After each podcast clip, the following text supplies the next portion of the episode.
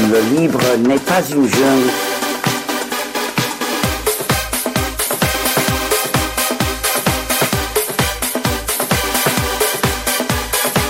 Le libre n'est pas une jungle comme le logiciel privateur. L'écho des gnous. Bonjour et bienvenue dans le 209e numéro de l'écho des gnous, l'émission qui vous explique l'informatique libre. Aujourd'hui, je suis toujours avec Pierre de chez lui. Bonjour, et bonjour à Alexandre de chez lui aussi. De chez moi également. Nous n'avons pas encore en ce 6 juin débarqué dans le studio. Aucun lien fils unique. Hein. Et diffusé le dimanche 7 juin est enregistré donc le samedi 6. Puisque même si euh, l'épidémie est en phase de, de régression et c'est tant mieux, ça reste quand même l'actualité principale du moment et euh, le gros sujet de discussion, c'est cette fameuse application qui est censée nous éviter une deuxième vague. On parle bien sûr de l'application Stop Covid, une application de traçage qui est donc censée savoir euh, qui vous avez euh, croisé grâce au Bluetooth. Pierre, ça nous rappelle qui est le réel propriétaire d'un appareil GSM, 3G ou 4G, et ce n'est pas l'utilisateur. Tout à fait. Alors, le, le mini scandale que j'ai vu passer, c'est pas, c'est pas directement lié à l'application Stop Covid telle qu'elle est développée en France. Donc l'application Stop Covid telle qu'elle est développée en France, c'est le gouvernement qui a missionné ça. C'est une application franco-française, cocorico, tout ce qu'on veut, pour essayer de respecter les trucs de la vie privée avec les protocoles euh, défini par des chercheurs. C'est probablement, euh, du point de vue du respect de la vie privée, ils ont probablement à peu près bien fait le travail là-dessus. Mais du coup, c'est pas l'application d'Apple et de Google qui ont chacun développé leur solution de leur côté. Et ce qui m'a fait beaucoup rire, c'est qu'il y a eu sur Internet beaucoup de rumeurs à un moment pour dire le gouvernement va installer de force le stop Covid sur tous les téléphones portables et pire encore, ça venait avec des captures d'écran pour prouver que, eh oui, euh, sur mon téléphone, j'ai eu une application euh, de traçage du coronavirus qui a été installée de force. Oh mon dieu, c'est affreux. Mais enfin, c'est mon téléphone, c'est à moi, ils ont aucun droit de faire ça. Bon, déjà, première étape, un, ce n'était pas l'application du gouvernement, en fait. C'est pas stop, c'était pas l'application, c'était euh, c'était les services de traçage de Google et d'Apple qui s'étaient fait installer. Donc déjà, on peut... Déjà, on installe une application à l'insu de votre plein gré, ce qui est quand même pas terrible. Oui, mais juste, il ah, faut savoir qui est accusé. Là, accuser le gouvernement d'avoir installé une application de force, non, ils n'ont pas ce pouvoir-là. Ce qui, ce qui m'embête d'ailleurs, c'est le, c'est pas le gouvernement qui a le pouvoir d'installer une application de force. C'est pire, c'est des opérateurs privés qui ont le droit d'installer une application de force pour vous espionner. C'est-à-dire que les opérateurs privés ont plus de pouvoir que le gouvernement. Ben, en, en, l'occurrence, oui. Et là, les opérateurs privés, ben, c'est Google et Apple. Et Google a effectivement installé de force une application sur l'ensemble des téléphones portables pour faire le traçage euh, coronavirus. Voilà. Et ça, mais mais c'est pas grave, hein, il n'y a pas de souci. On, aime bien les services de Google, donc il n'y a pas de problème à ce qu'ils fassent ça. C'est ce qui me choque en fait. Dans les messages. Alors il y a eu beaucoup de gens pour dire que c'est scandaleux qu'on n'a pas le droit d'installer des applications à notre insu. Et pourtant, ben quand c'est une application qui est installée de force par Google, en général, ça pose pas de souci. Alors nous, on en parle quand déjà, il y a déjà eu des scandales de blocage de logiciels libres euh, et d'installation d'autres applications qui prenaient la, main par défaut sur certains, éléments. Je, je c'est des vieilles histoires, hein, ça va, on parle de trucs qui, ont, plus de 5 ans. On en parle, on, on, on s'insurge, mais en fait, il faut le rappeler, le téléphone portable, c'est un système qui, c'est un appareil qui appartient à Google et Apple, même si en théorie on l'achète, le téléphone n'est pas acheté au final. Le téléphone, il est loué à, Apple et Google qui de toute façon se font beaucoup d'argent là-dessus. En fait, tu comparais presque l'achat d'un téléphone portable à l'achat d'une licence logicielle. mais c'est exactement ça. Mais c'est pire. En fait, c'est un achat d'un abonnement. C'est c'est un abonnement un peu vicelard le téléphone portable et c'est un abonnement sous la forme de un premier achat initial juste pour payer le matériel, ce qui est déjà est génial puisque ça fait que les les vendeurs de l'abonnement derrière ils ont pas avancé tout l'argent. Et derrière c'est toi le produit. Donc tu rémunères le ben, Google et Apple en leur donnant tes données et en leur les laissant t'espionner en les laissant installer des applications sur ton téléphone. Et c'est normal c'est comme ça que c'est censé fonctionner. Et et c'est, ça a été accepté par tout le monde. je te rétorquerai quand même, Pierre, excuse-moi, que euh, tu es quand même propriétaire de l'objet et euh, si tu as les compétences techniques pour en faire autre chose, installer un système alternatif, on ne peut pas te poursuivre pour cela. Alors qu'un logiciel propriétaire, euh, tu ne peux pas le modifier. Là, ton téléphone, alors c'est pas à la portée de tout le monde, mais tu peux essayer d'installer une alternative à Google ou même voir Apple si quelqu'un y arrive sur un iPhone tu ne peux pas forcément le faire déjà. Parce que c'est techniquement, ben, il y a des téléphones qui sont bloqués, qui sont bridés, et où il faut trouver des failles de sécurité et exploiter des failles de sécurité pour installer un système alternatif dessus. Donc déjà. À partir du moment où tu as la compétence technique, tu peux le faire. Et légalement, il n'y a rien qui t'en empêche. Ah. Je suis pas sûr parce que ça s'appelle contourner des, des sécurités. Si les sécurités sont présentes et qu'elles sont, euh, je ne sais plus quels sont les termes de la loi, mais grosso modo, tu as interdiction de t'attaquer à une sécurité informatique, je te rappelle. Même si c'est un système qui t'appartient, ça peut, ça peut être mal pris dans le droit français. Ton téléphone, sur ton téléphone, ah, tu n'as pas le droit de t'introduire sur un système informatique sur lequel tu n'as pas le droit euh, d'accéder. À partir du moment où c'est sur ton téléphone, pour moi, l'objet t'appartient, tu n'auras Enfin, c'est un débat juridique. Ouais, là, là, on pourra avoir un débat. Ça, mériterait, ça mériterait une déguicalisation. Ce sera pas celle de ce là mais... Ouais, non, je serai en faire une plus tard. Et juste un autre élément aussi, euh, a-t-on vraiment la liberté de choisir? C'est a-t-on la liberté d'avoir un téléphone portable? Garanti 0% Google, 0% Apple ben, je commence franchement à en douter. Là, ce matin, j'ai reçu un mail de ma mutuelle pour me dire Eh, désormais, les cartes de mutuelle, c'est dématérialisé. Hein. Vous l'aurez plus en papier, vous l'aurez grâce à notre super application euh, disponible sur le Play Store et le machin de Apple et, ce que tu veux. Mais du coup, euh, ben, si je veux pas avoir un téléphone Android, euh, enfin, si je veux un téléphone sans Google, ben non. Débrouille-toi. Là, c'est lié l'utilisation du à. là, là c'est vraiment, c'est vrai, c'est vraiment, vraiment choquant. C'est-à-dire que tu, ah oui, oui, ça me choque. Mais... ton droit à la mutuelle si euh, tu n'as pas, si pas de téléphone. Mais, et mais globalement, de toute façon, le choix de ne pas utiliser les services de Google, il est complètement biaisé. Puisque il y a une telle dépense sur plein d'éléments. J'en ai déjà parlé avec des banques qui m'ont fait cette, une blague similaire. C'est c'est de plus en plus courant et ça passe pour normal puisque la majorité accepte l'espionnage de Google et d'Apple. Donc, on continue dans cette direction-là et c'est pas prêt de changer. Peut-être, on en parlera un peu plus tout à l'heure, il y a peut-être une lueur d'espoir, on, va dire. Mais chaud. On va passer sur une nouvelle qui est un petit peu plus positive, qui est même carrément positive, c'est le Parlement européen, donc ça nous vient de l'Europe, qui adopte la préférence pour le logiciel libre. Donc, comme le cite un article, donc une dépêche de Linux FR, le Parlement reconnaît la valeur ajoutée que les logiciels libres et ouverts peuvent apporter au Parlement et il souligne en particulier le rôle dans l'amélioration de la transparence dans la prévention des effets de blocage des fournisseurs. Donc, non seulement il recommande les logiciels libres, mais également les formats ouverts. Alors, ce n'est qu'une résolution, c'est-à-dire c'est une, déclaration de principe.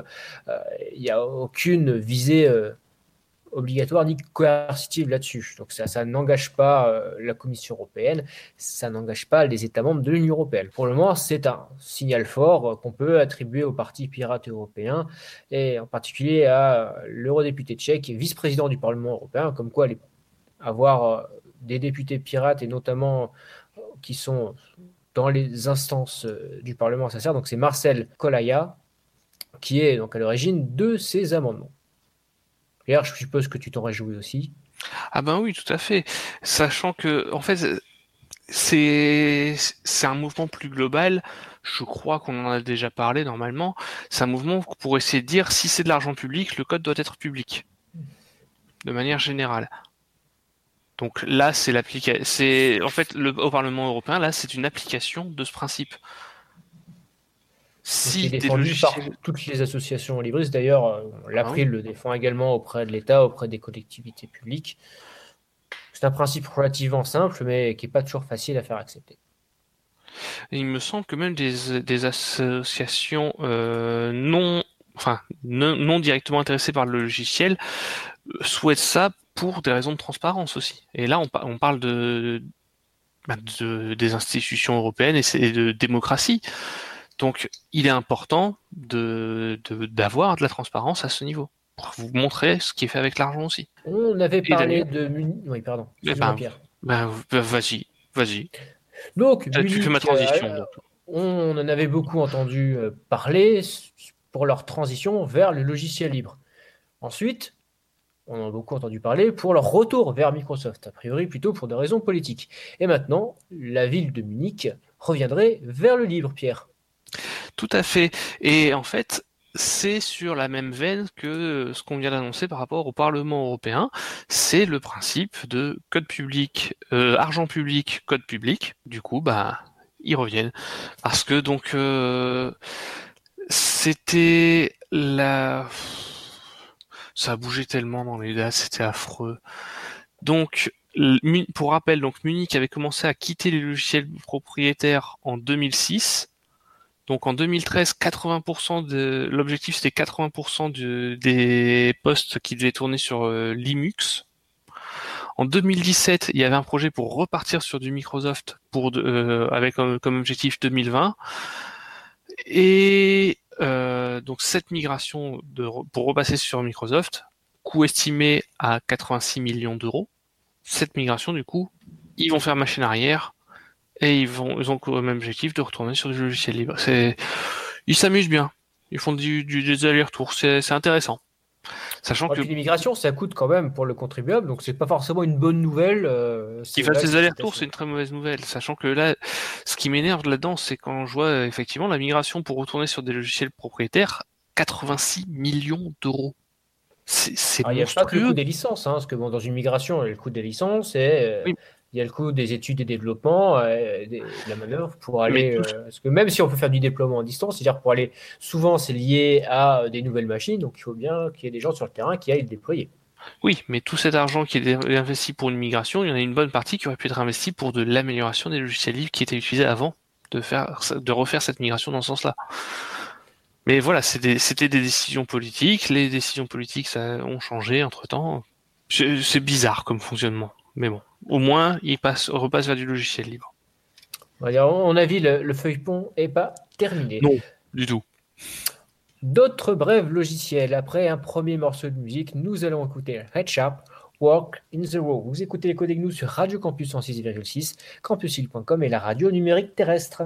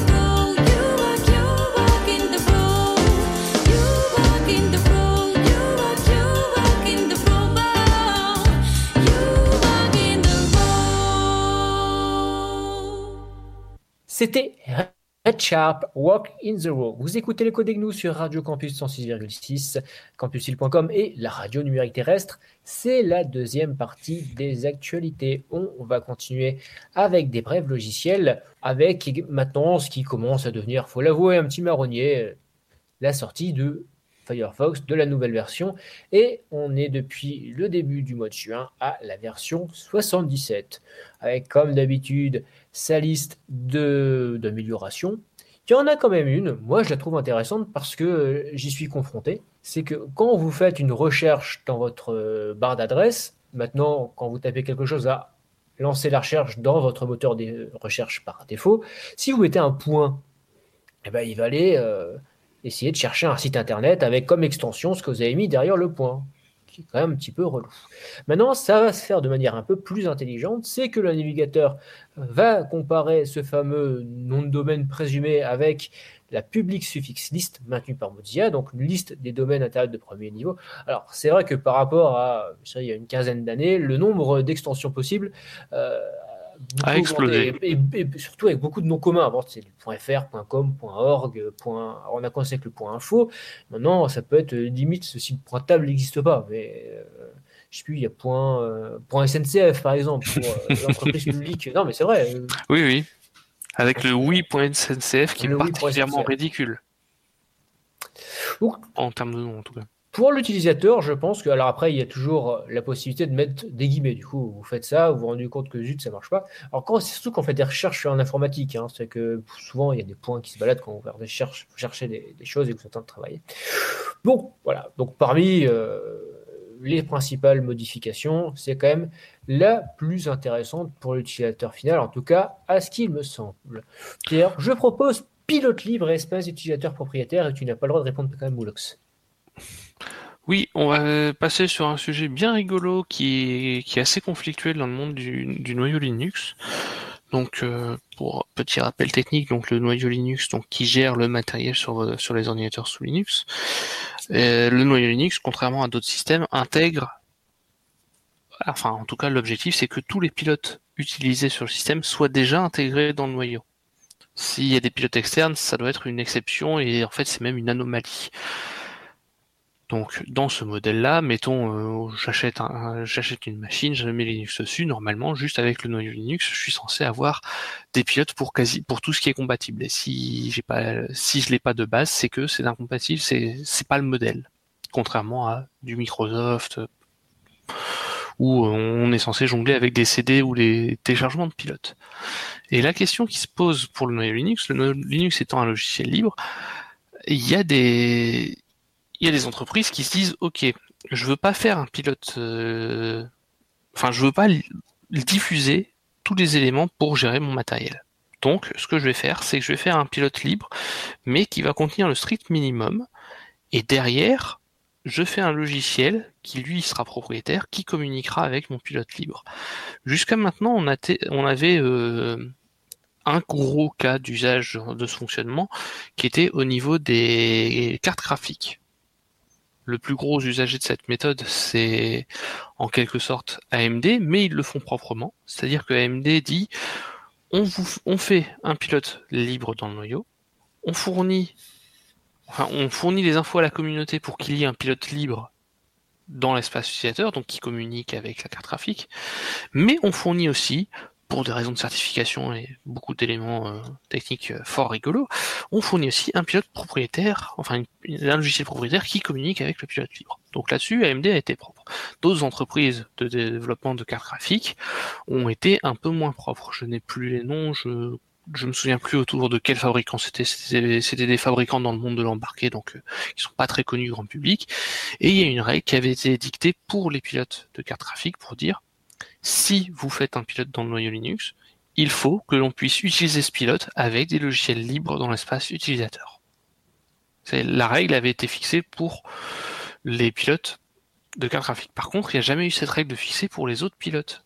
Et là, il y a eu un petit conflit justement sur les, les mailing lists de développement du noyau Linux, où ben justement une entreprise, donc euh, Qualcomm, a voulu mettre dans le noyau un pilote libre pour son matériel, mais le pilote est tout simplement inutilisable, même avec du matériel, il est inutilisable si on n'installe pas en plus un pilote, un logiciel propriétaire qui va communiquer avec le pilote et faire les vraies actions. Et donc là, il y a eu tout un débat, et au final, ils sont arrivés à la conclusion que bah non, ils ne vont pas accepter d'intégrer ce pilote, même s'il est libre, parce que ils ne peuvent pas comprendre ce qu'il fait.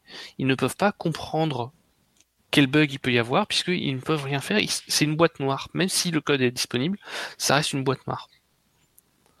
Donc je trouve que le, débat est assez intéressant techniquement et ça montre que effectivement c'est pas simple en fait la notion de logiciel libre elle est elle est pas suffisante en fait là-dessus. Il faut non seulement donc du coup il faudrait il faut que le code soit libre mais il faut que le code soit utilisable et ça c'est une notion qui qui est indéfinissable dans une licence. Donc je trouve que c'est un, débat qui est assez rigolo à suivre en tout cas. Moi j'ai pas envie d'être dedans hein, c'est un peu affreux mais je voilà je trouvais le sujet euh, notable. Effectivement, parce qu'autant le logiciel libre, il y a une définition qui fait consensus. Est-ce qu'un logiciel est libre si on ne peut l'utiliser qu'associé à des logiciels propriétaires? Parce que la liberté, à la fin, c'est la liberté pour l'utilisateur. C'est pas la liberté Oui. du code en tant que tel. Voilà, et la liberté de l'utilisateur, ben, elle n'est pas là si le si c'est si ça ne fonctionne pas euh, indépendamment de, du reste.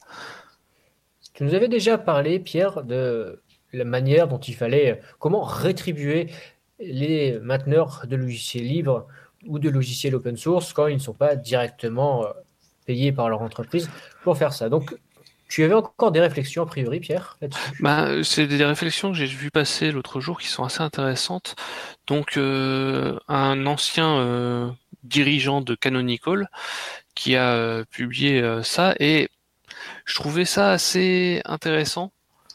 Donc, en fait, le problème, c'est comment on fait pour financer un logiciel libre. Et le souci qui est, qui est, qui est le, enfin, le problème qui est mis en avant, c'est qu'en fait, il y a pas mal quand même de projets qui sont créés pour le fun, parce que des développeurs ont du temps libre et décident de faire ça. Et en fait, comment dire, se payer des mainteneurs pour leur travail de, de, développeur de logiciels libres, et ben justement, c'est en faire un travail, c'est en faire un métier. Mais sauf que certains ne veulent pas en faire un métier. Ce- Certains le font juste parce que c'est un hobby, c'est comme ça, c'est tranquille. Et en fait, du coup, là, les réflexions, c'est parce qu'il y a des gens qui disent, ouais, mais est-ce qu'on devrait pas mettre des systèmes de, de, de tips, de pourboire pour euh, financer les développeurs? Oui, mais les systèmes de pourboire, ça, déjà, ça, enfin, ça va pas, ça va pas fournir un grand, un grand montant. Et c'est très un peu, difficile c'est un peu distribuer. shareware comme sur les bords. Ah oui, oui. Et en fait, là, les réflexions, c'est oui, mais si on fournit des fonds de manière fiable, ça transforme la maintenance de logiciels libres en un travail. Et ça peut être fait pour, ça peut être des cas, des projets où les gens ne veulent surtout pas en faire un travail parce que c'est déjà leur travail et ils n'ont pas envie de replonger là-dedans. Par exemple. Et puis, le fait de, de payer, ça donne aussi une obligation aux développeurs, parce que tant que vous n'êtes pas payé, vous pouvez dire, il n'y a aucune obligation. Tout à fait. Pas d'obligation de moyens, ni de- d'obligation de, résultat. résultat. C'est pour ça que bah, si vous voulez une obligation de moyens ou de résultat, bah, vous payez une entreprise qui vous fera une prestation euh, sur ces logiciels libres. C'est un des modèles économiques du libre. Mais les personnes qui font ça, voilà, comme tu dis, par hobby, elles veulent pas être, elles veulent pas s'engager, ce qui, ce qui est également compréhensible. Alors, les gens doivent pouvoir aussi continuer à être payés pour faire du logiciel libre, normal. Mais euh, effectivement, c'est quand même une question qui est assez, euh, assez ambiguë, assez difficile.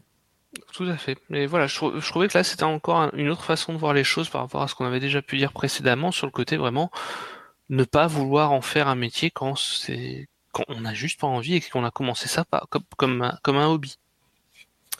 Alors après ces réflexions, Pierre, une dernière brève logicielle. Ah merde, je dois choisir laquelle? Ah, Euh, ok. Eh ben, on va parler de Smart Screen, une technologie de Microsoft. Tout le monde sait de toute façon que j'adore Microsoft. Euh, donc, sous Windows, il y a des technologies euh, mises en avant par Microsoft pour la protection des gens. En l'occurrence, l'une de ces technologies, c'est Smart Screen. Et il y a eu un petit article de, blog d'un développeur et, ça illustre bien ce que le, problème de cette, chose. Lorsqu'un, lorsque l'on diffuse un logiciel sous Windows, qu'on le met au téléchargement, on, fabrique un, programme d'installation, donc un exécutable, et on le met au téléchargement sur un site web. Un utilisateur se dit, oh chouette, j'aime bien, j'ai- un besoin qui correspond à ce logiciel-là, je vais le télécharger, je vais l'installer l'utilisateur euh, télécharge le fichier, le lance, et là, il reçoit un message de Windows. Windows a protégé votre ordinateur. Microsoft Defender Smart Screen a empêché une application non reconnue de démarrer. Démarrer cette application pourrait mettre votre ordinateur en danger. Il n'y a pas de bouton exécuter quand même, il y a juste un bouton ne pas exécuter. Alors non seulement c'est du FUD, et en plus, ils empêchent carrément l'exécution du programme. Donc tu n'es même plus libre avec Microsoft d'exécuter le programme que tu veux sur ton ordinateur. si tu as activé ces sécurités-là, ces sécurités-là, j'ai pas regardé le contexte exact dans lequel elles sont installées, mais ce qu'il y a d'en- d'encore plus amusant, c'est la façon dont ça fonctionne. Smart Screen collecte des informations de tous les utilisateurs Windows, donc c'est les informations de télémétrie remontées par Windows 10, pour constituer une réputation. Si un programme n'a pas assez de réputation, on obtient ce message. Et donc, du coup, Et je suppose que les critères de réputation sont complètement opaques, qui est connu de Microsoft tout seul. Euh, J'y viens, c'est pire. Au passage, excusez-moi, j'ai fait une erreur. Il y a un bouton pour exécuter quand même le, le programme, mais il est caché. Oui, bah, un peu comme avec cliquer le sur- navigateur Internet. Ça, ça, c'est un petit peu le fonctionnement euh, des sites Internet. Tout à euh, fait, c'est exact. Ils ont pris exactement le même. Ils ont pris exactement le même. Et donc du coup, comment qu'on fait? Comment qu'on fait en tant que développeur pour contourner ça? Eh bien en fait, on entre dans les, on, on doit aller voir ce que ce qu'on peut appeler des vendeurs de vent, des, ven- des des notaires du numérique qui vendent très cher des trucs qui leur coûtent zéro à produire. Donc c'est des usines à milliardaires. hein. Euh, des vendeurs de certificats pour signer notre programme. Donc le moins cher qu'on puisse trouver, ça commence dans les euh, 100, 100 130 dollars par an. Déjà, c'est c'est sympathique, hein, imaginez. Donc pour le développeur de logiciels libres, donc qui est pas rémunéré, qui fait ça sur son temps libre, c'est déjà c'est un bon début. Vous achetez un certificat de bonne conduite. Vous achetez une indulgence presque. oui. Mais non, et même pas, c'est là où c'est encore plus dégueulasse. Parce que une fois que tu as signé et que tu as diffusé ton application, certes, ton application est signée, ça enlève une première barrière, mais et c'est là où je trouve c'est le système vraiment affreux, pour avoir une bonne réputation dans le machin Defender Smart Screen de Microsoft, il faut que ton application soit installée par des gens. Eh oui. Oui, Et si les gens l'installent pas, peuvent pas l'installer, du coup, elle sera pas d'accord. et là, Je le suppose qu'il y a développeur- des, certains que les gros éditeurs ont, je dirais, une espèce de passe-droit de par euh, leur réputation de Ah, voilà, les gros éditeurs, éditeurs ils ont pas de problème. ayant pignon sur rue. Voilà, ils ont pas de problème puisque leur application est installée, donc ils peuvent diffuser des nouvelles versions et des mises à jour et ce qu'ils veulent. Et des nouvelles applications vu qu'ils sont reconnus. Mais si, si- mais sinon ils, ils sont pas reconnus, ils n'existent pas. Et du coup, là en plus, c'est c'est là où c'est encore plus affreux, c'est que Microsoft dit que euh, ben c'est normal, c'est comme ça que ça fonctionne, et puis c'est des algorithmes, on on, on peut pas faire euh, plus pour vous, et c'est tout. Et donc une option, dans ce cas, c'est une, une option pour être reconnu, c'est d'être non plus un développeur indépendant, mais d'être une entreprise d'édition de logiciels. Et là, on peut acheter un certificat plus cher, à 700 dollars par an, pour avoir le droit de diffuser des logiciels qui, eux, pourront contourner cet écran euh, systématiquement. D'accord. Donc, pour un, un développeur de logiciels libres, des logiciels libres pour Windows, euh, 700 dollars par an. Autant pour une entreprise, pour un éditeur de logiciel, c'est pas grand chose. Ah non, c'est pas grand chose, mais pour un, pour un particulier. Mais enfin, mais c'est, mais c'est, mais c'est- mais c'est terrifiant. C'est, je trouve ce modèle affligeant. Voilà. Je pense que c'est le mot qui convient. On va passer à des nouvelles sur Internet. Après un deuxième morceau de musique, nous allons écouter Renae, Through My Eyes. Vous écoutez les Coding News sur Radio Campus 106.6, campusil.com et la radio numérique terrestre.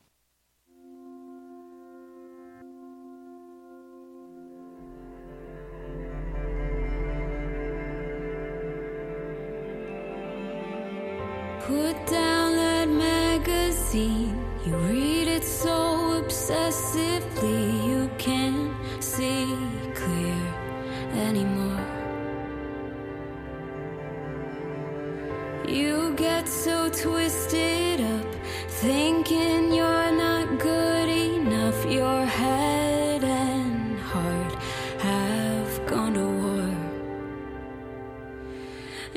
Know that it's hard ignoring all the scars to look into the mirror and really see yourself. If I could just show you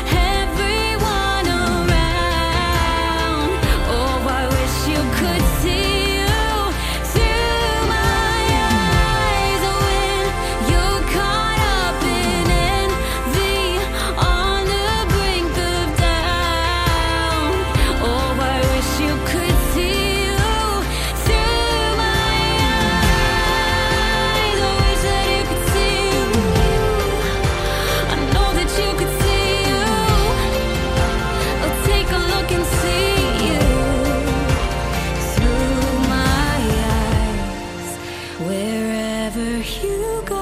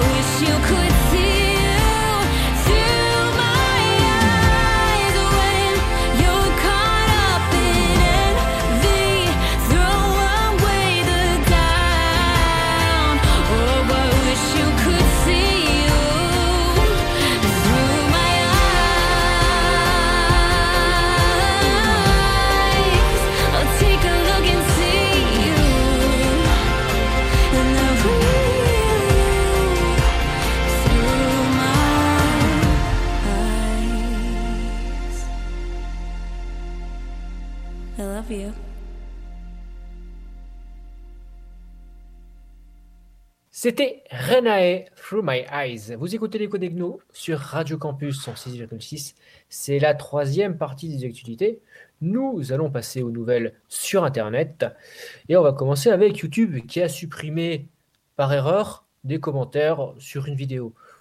Oh, étrangement, ces commentaires supprimés par erreur étaient des commentaires qui s'en prenaient au Parti communiste chinois. D'où le fait la thèse de l'erreur. euh, Bon, Mais on non, va les ça- croire. ça- je- un, un- un représentant, du, euh, un porte-parole de YouTube a dit euh, Cela semble être une erreur dans notre système de contrôle et nous investiguons. Voilà. Voilà, c'est tout. Ah non, c'est une erreur. C'est une erreur. Voilà. C'est génial, hein. Hein. Moi, j'adore ce genre de conneries.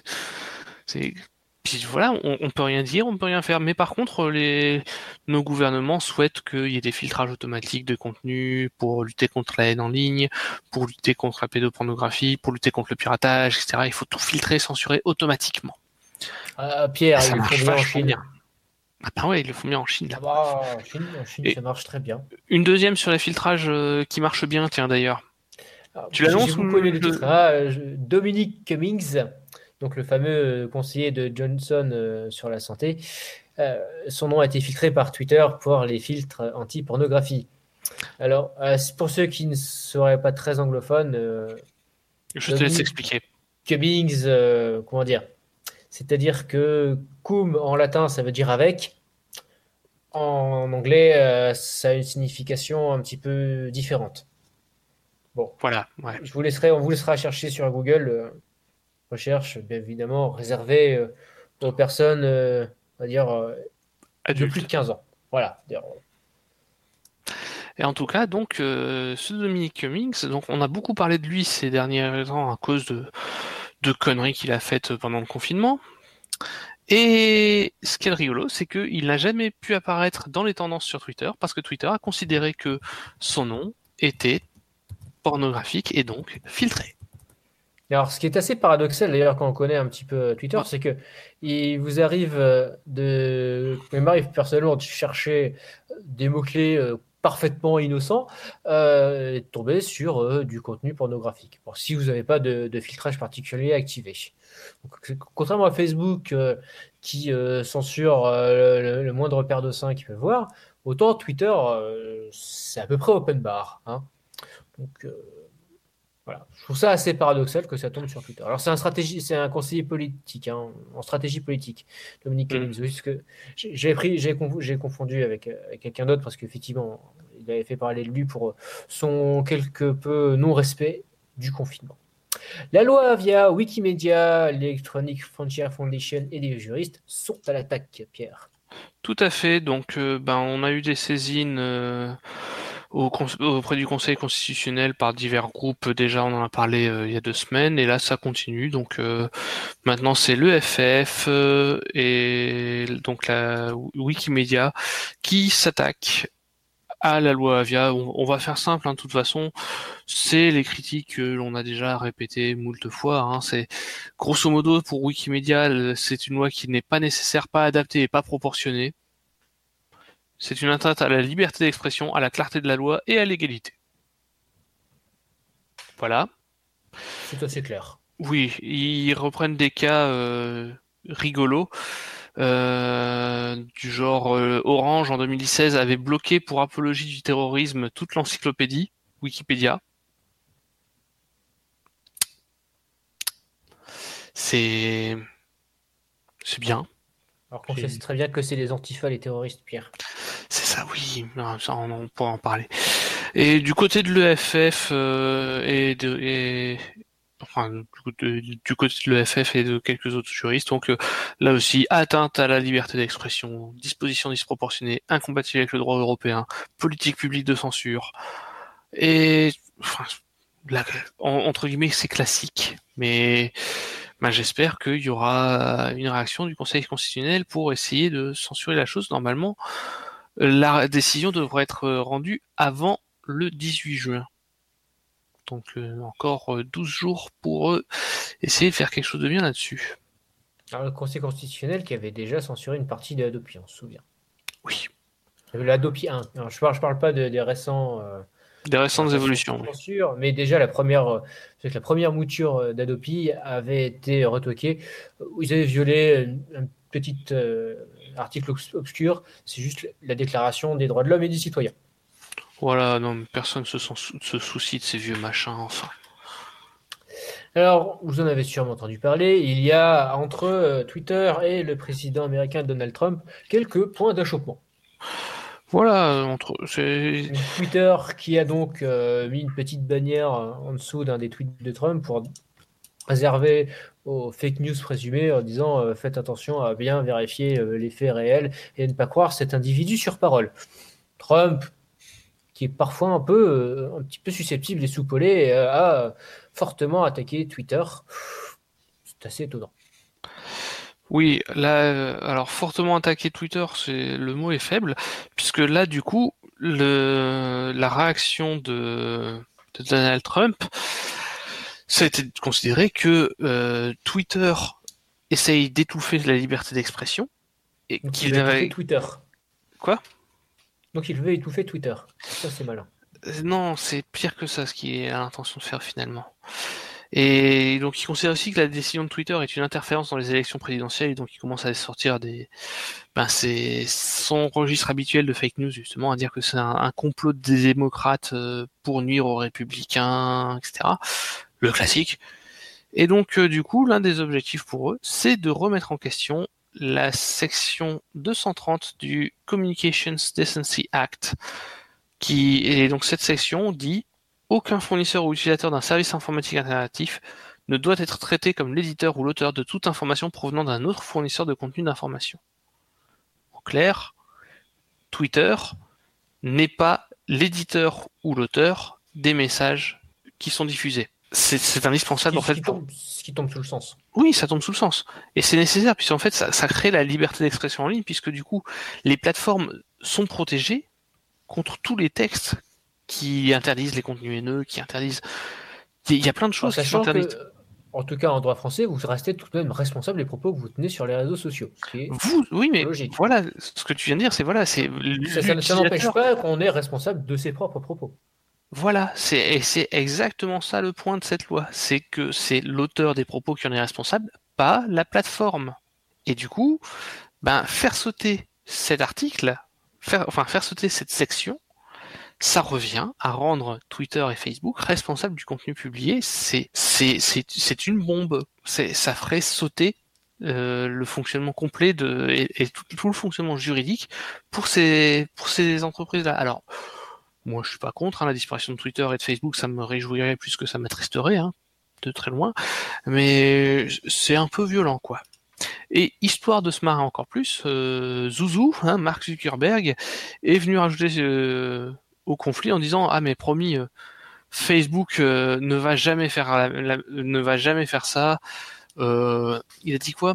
Voilà, il a dit je crois fermement que Facebook ne devrait pas être l'arbitre de la vérité sur ce que disent les gens en ligne. Et on met comme au point des algorithmes pour mettre en avant les propos les plus polémiques et les plus haineux. Voilà. Voilà, voilà. Une dernière brève. C'est un serpent de mer. Microsoft avait été menacé également de subir le même sort. C'est euh, le démantèlement, non pas de Microsoft aussi, mais de Google. Tout à fait, C'est dans l'air du temps et ça reste de plus en plus envisagé. Tout à fait. Bon, déjà, il y a Trump qui en veut à certaines des entreprises euh, du numérique, donc euh, ça peut être une piste, on va dire, pour euh, pousser dans cette direction-là, même si c'est pas forcément la, direction qui me plaît le, enfin, c'est pas la méthode qui me plaît le plus. Mais donc, l'objectif serait de, dire que Google viole les lois antitrust et, enfin, les lois contre les monopoles, et donc il faut séparer la partie, enfin, comment traduire ça? Le business de la publicité. Toute la partie de publicité de Google, la séparer du reste pour que ça n'ait plus d'interférence avec YouTube, avec Gmail, avec euh, les Ah ouais, autres. je pose avec quand même la question, de bonne foi. euh, comment Google va gagner de l'argent? C'est quand même leur, leur machine à cash, c'est leur, euh, leur Ça le- n'interdit pas Google et donc Gmail d'être client d'un service de, de- de publicité tiers. Donc en ça gros, devrait être Google Ads serait une régie, une régie publicitaire euh, séparée. bah, ça serait une entreprise complètement séparée qui publie ses chiffres et Google devrait en fait séparer les différentes activités et en fait ça, ça, ça casserait le mythe de la gratuité sur certains des services de Google. Parce que effectivement, YouTube, sans, des, sans les, les revenus publicitaires massifs, n'est pas rentable. Et les revenus publicitaires de YouTube seuls sont-ils suffisants pour payer YouTube? Aujourd'hui, ça c'est une question que Google n'a même pas à se poser. Parce que YouTube peut servir de produit d'appel. Ils peuvent considérer que YouTube, c'est pas grave si l'activité YouTube n'est pas rentable, on injecte de l'argent qui vient des revenus publicitaires pris ailleurs. Enfin, Pour- ceci dit, je sais pas si tu as remarqué, mais quand tu utilises euh, YouTube, ils essaient de plus en plus de vendre euh, leur service YouTube Premium payant. Ah, Mais tout à fait, parce que euh, ils savent que ils- Pour être moins dépendant de la pub tout de même. oui, et pour essayer de gagner, un- et de, essayer de perdre moins d'argent avec YouTube. Mais c'est c'est c'est ce qu'il y a d'affreux, c'est ils construisent un monopole pour avoir des, re- des revenus massifs à côté, des revenus tiers massifs, et du coup ils peuvent développer tous les services qu'ils veulent et les diffuser gratuitement. Ils s'en foutent. Ils s'en foutent. Ils n'ont pas besoin de gagner de l'argent avec ces services-là. Ils en gagnent déjà suffisamment à côté. Ils intègrent de la publicité pour quand même accroître leurs revenus autant que possible. Mais c'est des, produits qui leur permettent de tuer la concurrence. Aujourd'hui, envoyer des mails sur Internet, face à du Gmail, ça devient compliqué. On en a déjà parlé à plusieurs reprises. On pourra en reparler pendant des heures. L'envoi de mails sur Internet avec des monopoles comme Google Mail, c'est insupportable. La gestion du spam, c'est une course qui est perpétuellement perdue. Mm. Et donc, Google peut se permettre de développer des services et de les diffuser gratuitement à tout le monde. De un, parce que ça crée une dépendance de, comment dire, les gens apprennent à se servir des outils de Google, donc les gens veulent continuer à utiliser les services de Google, et pour les entreprises, ça devient le réflexe, et là, ça devient des produits payants. Et ils peuvent se permettre de le faire gratuitement, puisque de toute façon, ils ont leur machine à cash qui tourne avec la publicité, qui leur permet d'alimenter des services à perte. On verra. C'est ça qui euh, pose problème. Comment... On verra comment ça évoluera. Pierre, euh, c'était donc les actualités des deux semaines écoulées. On retrouve une déguicalisation après un troisième morceau de musique. Nous allons écouter là-haut les files d'attente. Vous écoutez les codes des sur Radio Campus 106.6 campus.com et la radio numérique terrestre.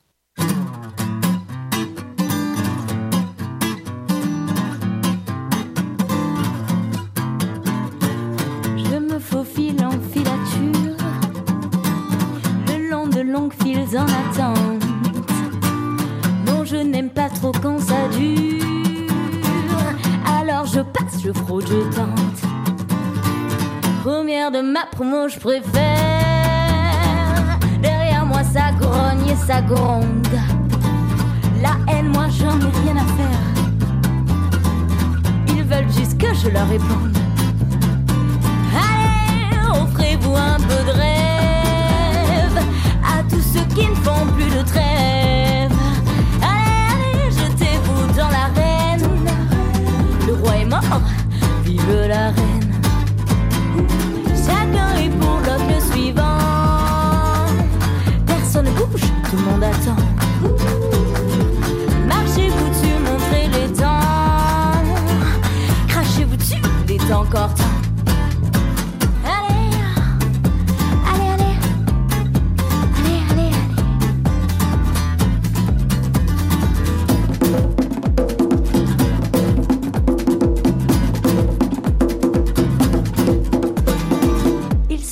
tous en silence, comme des tas de vers de terre.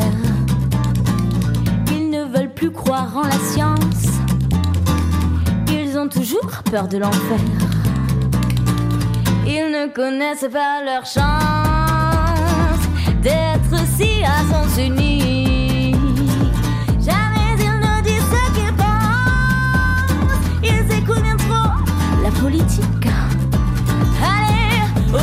Un peu de rêve à tous ceux qui ne font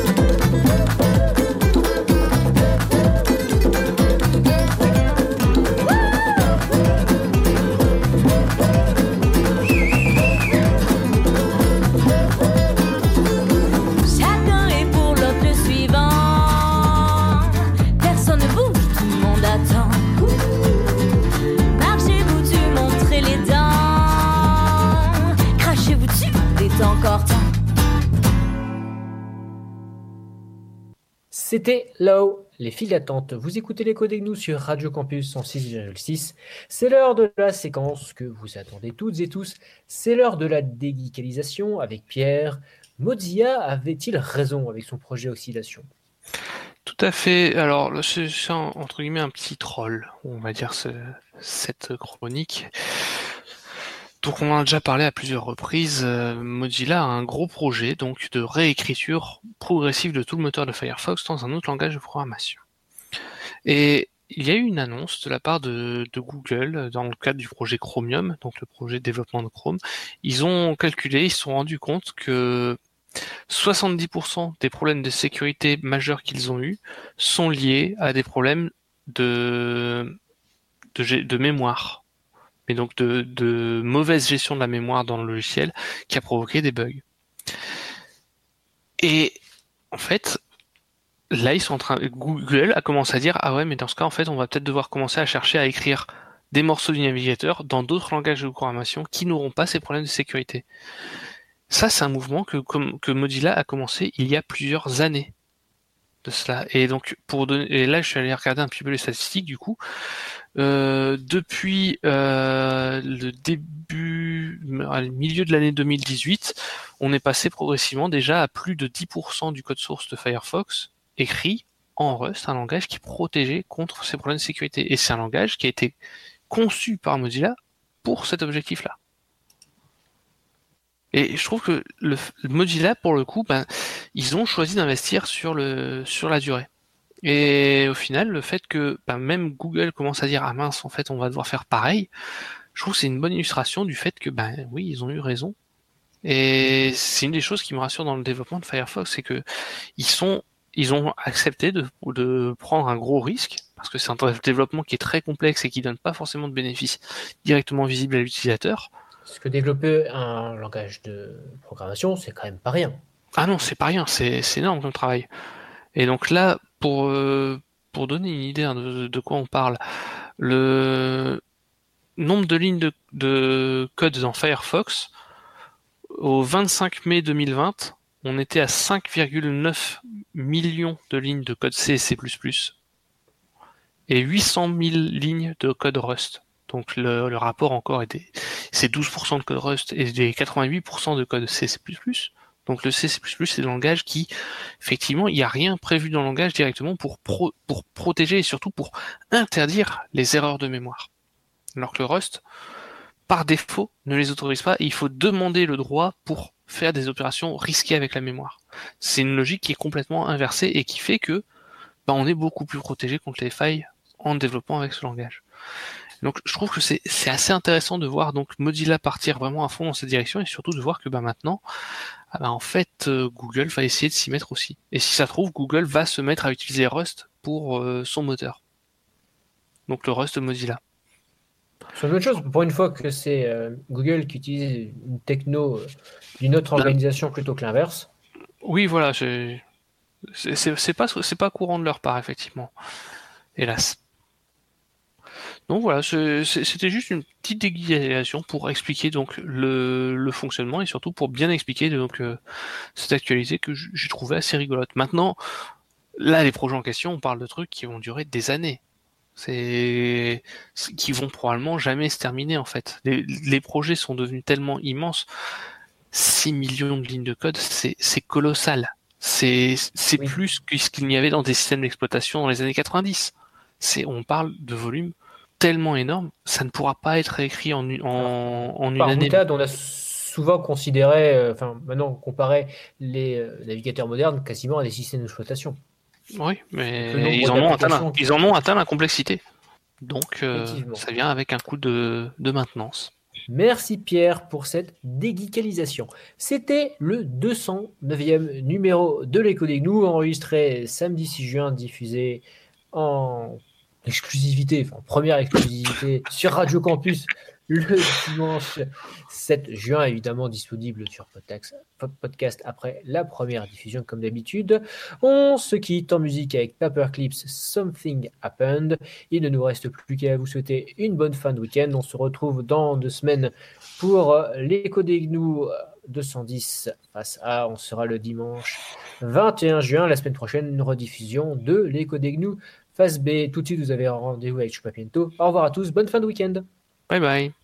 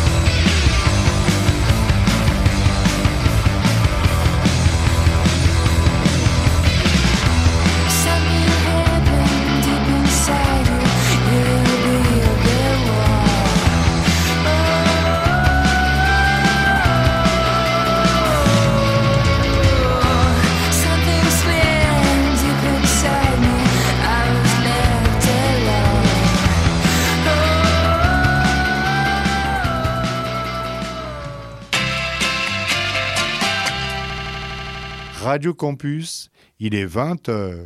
Vous écoutez Chupa Pimento chaque dimanche de 20 à 21h sur l'appli